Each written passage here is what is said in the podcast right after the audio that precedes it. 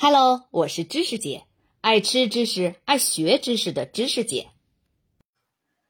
咱们今天上来先说说这印度淡色艾尔 （India Pale Ale），简称 IPA，它究竟跟印度有多大关系？掐指算来，第一批全球化时代开启于16世纪。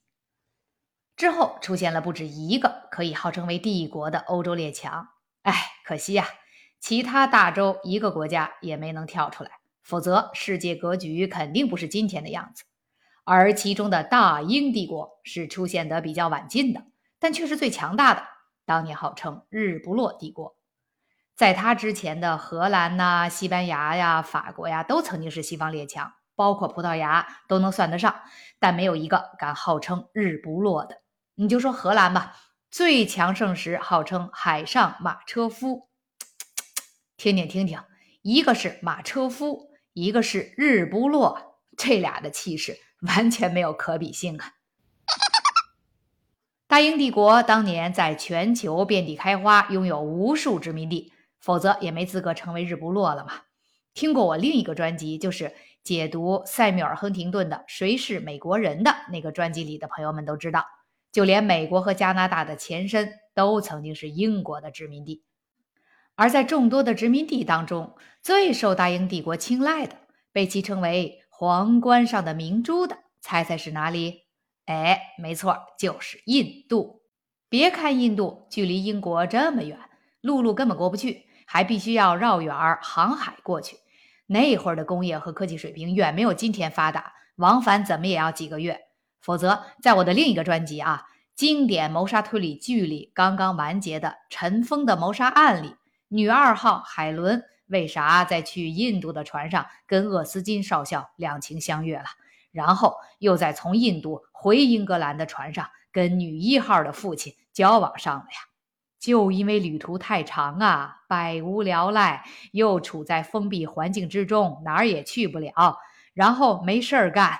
一起在印度洋上看日出、看日落、看海上生明月，他能不天涯共此时吗？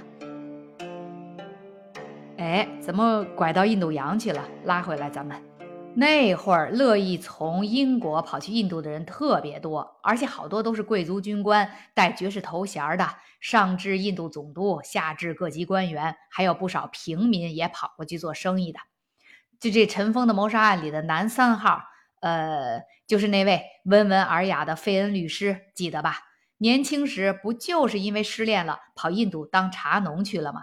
当然，他不可能真的去种茶，就是在当地或买或租一个茶叶种植园。种茶这样的苦活累活，自然是人印度当地人去干。这些英国佬去印度去的久了，就开始馋一样东西，是什么呢？哎，对喽，就是英国的啤酒。那个时代，英国中上层流行喝啥啤酒呢？哎，对喽，就是艾尔啤酒。艾尔啤酒咱们可不陌生啊，早在前面第六期节目，咱们聊英国的啤酒发展史时就介绍过，而且还说过艾尔、波特、世涛的区别。完全没印象了的朋友们，欢迎您再回去听听那期节目哈。喝过艾尔啤酒的朋友都知道。这是一类上发酵啤酒，上发酵啤酒有啥特点来着？哎，对喽，酒质不稳定，不利于长期保存。咱刚才说了，那会儿从英国去印度主要靠海运，时间可是不短。而且从英吉利海峡出发是啥气温？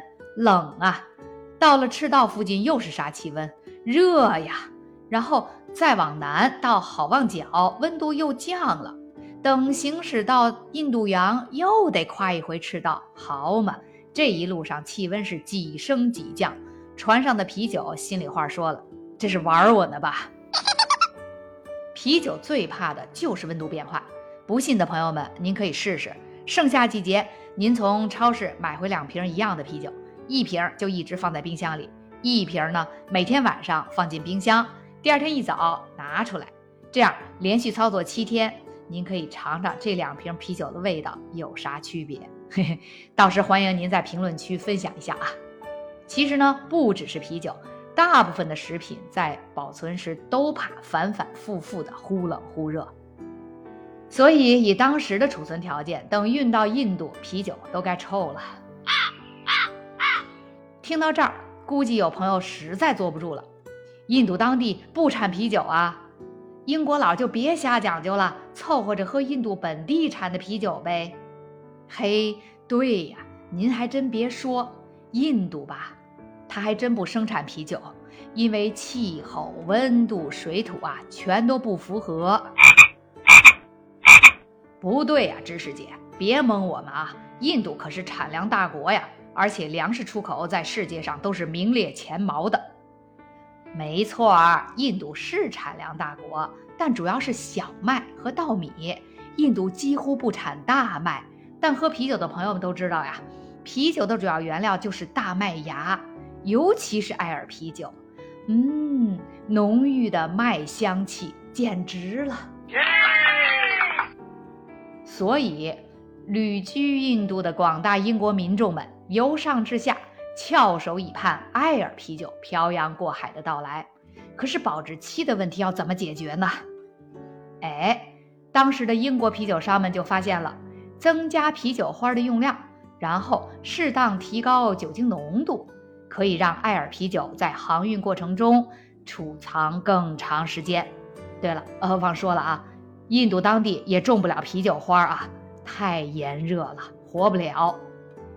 啤酒花有防腐功能，这个咱们在老早之前的第三四两期专门讲啤酒花的历史时就详细聊过了。这种植物在咱们国家就叫蛇麻草，还记得吧？注意啊，别看是叫啤酒花儿，但其实咱们用的是这种植物的果实，不是它的花儿。而且咱们还知道，啤酒花放的越多，啤酒喝起来就会越苦，所以。现在市面上无穷无尽的啤酒种类，你不管是淡啤还是黑啤，艾尔还是皮尔森，精酿还是窖藏，甚至连超市里卖的那种在专业的啤酒科眼里根本算不上是啤酒的果啤，你都能喝出苦味来，只不过苦的程度不同罢了。于是，印度淡色艾尔 （IPA） 就此诞生。它比英国本土的淡色艾尔啤酒要苦一点，而且酒精度数要高一点。慢慢的，这种啤酒就在印度及周边地区广泛流传开来。随着更多的英国人来到印度，发现，嘿，这 IPA 怎么反而比自己在老家一直喝的淡色艾尔口感更浓郁、更好喝呢？于是乎，这种改良的艾尔啤酒就在英国本土大规模的酿造、售卖起来。到最后，IPA 在英国的知名度远超原来的艾尔啤酒，而且扬名海外了。哎，可见呐，这个英国的老百姓们是多么爱吃苦啊！要不然人家是工业革命的发源地呢。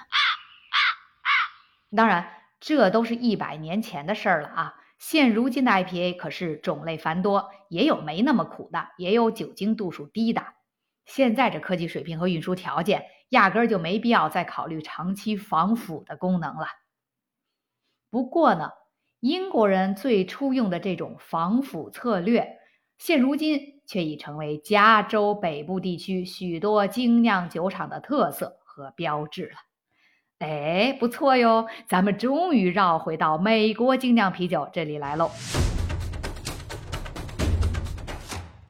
下一期。咱们就来看看北加州最知名的精酿啤酒厂内华达山脉 （Sierra Nevada） 是怎么拼了老命的追求把啤酒越酿越苦的。好了，我就是爱吃知识、爱学知识的知识姐，朋友们，咱们下期见喽！